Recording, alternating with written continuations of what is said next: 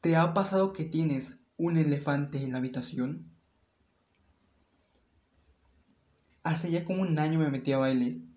Quería aprender a bailar, quería, oye, no quedarme sentado en las fiestas porque no te diviertes tanto, no es tan divertido y se ve que se divierten bailando, así que ¿por qué no aprender a bailar? Así que dije, oye, voy a entrar ahí, voy a aprender a bailar son ritmos latinos, salsa, bachata, cumbia y merengue. Entré hace como, lo dije, un año. Y empecé a aprender, oye, todo bien, perfecto, pasando de, pues, principiantes a intermedios. Todo bonito, todo hermoso. Pero me daba cuenta de que las clases, como son más para un público en general, se puede decir, como es baile y las clases son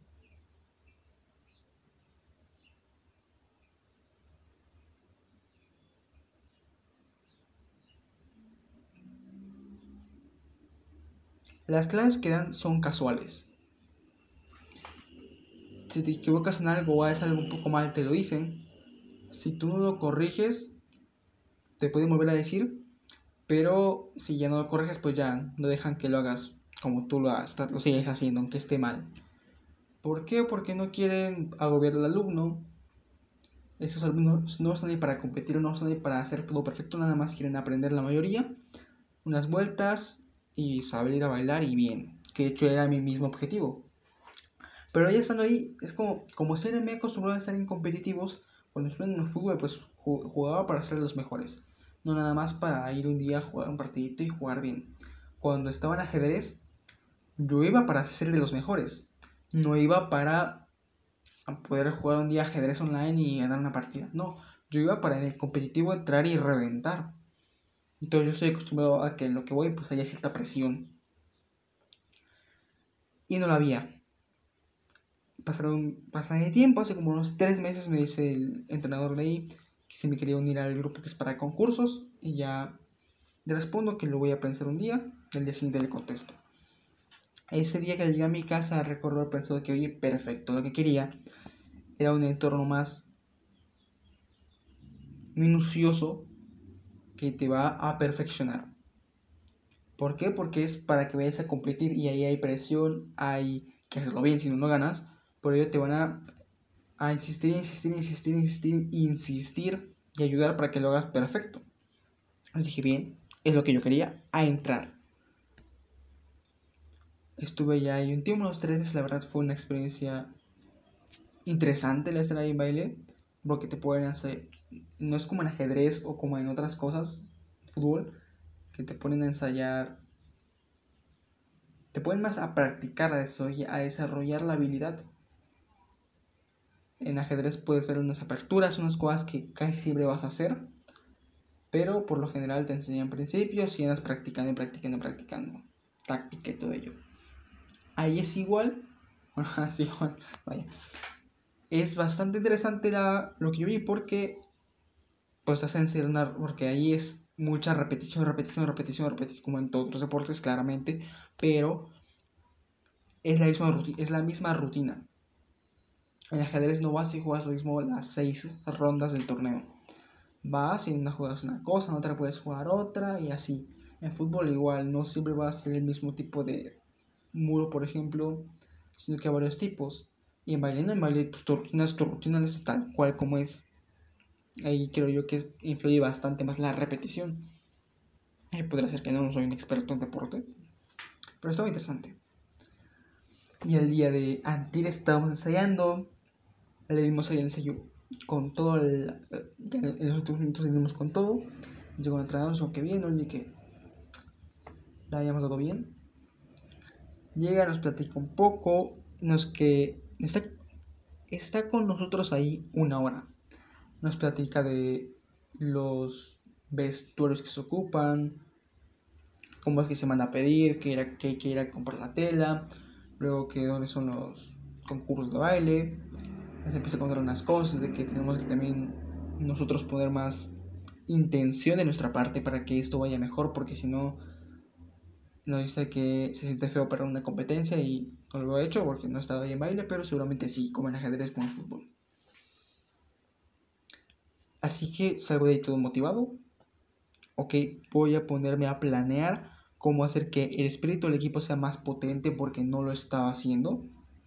Cómo hacer que todos estén en la misma sintonía de hay que mejorar y hay que darle con todo. Que ya lo he tenido, creo, creo recordar que ya lo he tenido en otros equipos, un espíritu de equipo pero potente, con garra, de que es, vamos a reventarnos la competencia, vamos a darle con todo y todos presionamos a todos por dar lo mejor y por entrenar al máximo. Que en este caso no estamos haciendo así. Yo digo, que ¿qué hago? Puedo hacer contratos y cada que se comprometa, pues nos firme, lo podemos ahí donde entrenamos. ¿Qué hago? Pongo a planear, oye, a ver, puedo ir más horas diarias, está hoy dos y otras dos horas que me traigo, tardo en ir y, ir y regresar. Puedo incrementar otra hora. ¿Qué puedo hacer? Puedo, incrementar otra hora. ¿Cómo voy a hacer cuando ya regresen las clases virtuales porque estoy en vacaciones? ¿Y qué es lo que voy a hacer cuando regresen las clases presenciales? Y analizando todo eso, viendo cómo hacer mis horarios, me doy cuenta del elefante que tengo en la habitación desde hace tres meses. Cuando esa vez me dijeron, lo pensé, oye, creo que no me va a dar tiempo. Tengo la escuela, ya tengo mi proyecto y eso ya me consume todo mi tiempo. Y aparte vas a meterte a baile competitivo. Ah, como que no es una buena, muy buena idea, pero le hice más cosas a mi emoción. De oye, vamos a entrar. ¿Qué es lo que tú querías? ¿Es lo que tú quieres? Vamos, hazlo. Y sí es algo que yo quería. Pero mi tiempo es limitado. No puedo hacer todas las cosas a la vez. Si intento hacer todas las cosas a la vez, no voy a ser bueno en nada al fin y al cabo. Y no me no tiene chiste. Hay que especializarse en algo, ya que si ya lo dominas, pues puedes meterte en otra cosa, pero hasta que no lo domines, no tiene sentido que se pase todo y que hagas todo mal.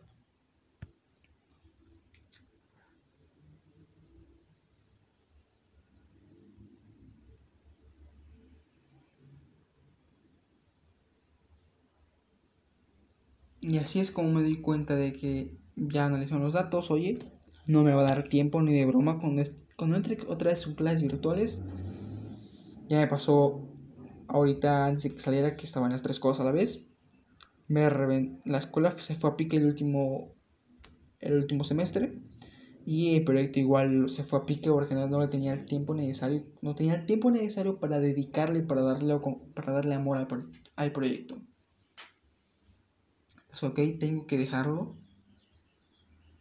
y esa decisión me costó bastante tomarla, ya que pues ya llevaba tres meses ahí y había dicho que sí. Como que mi espíritu, mi propio orgullo, ego de decir, oye, ya dijiste que sí, sigue ahí, mi compromiso. Pero pues no es lo más correcto y al final si seguía iba a dañar al equipo porque no iba a poder entrenar a la las mismas horas que ellos y al final los iba a atrasar iba a ser peor para mí, peor para el equipo y peor para el entrenador al final.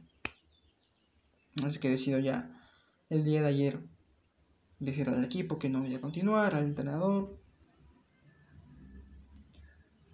Y ya me he separado de yo de baile, de concursos, para dedicarme a mi proyecto y a lo que es la escuela cuando regrese.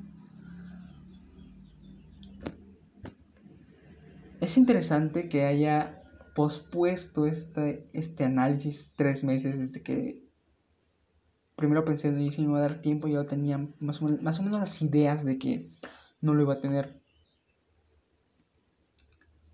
Y que, al menos para que no me deba volver a pasar, debo de tener en cuenta eso, de que tengo un tiempo limitado y debo de ver los teléfonos que están en la habitación para no darme cuenta después de que, por ejemplo, en este momento ya perdí tiempo en el proyecto, ya perdí ciertas calificaciones ciertas calificaciones en la escuela por no haber visto ese elefante en la habitación.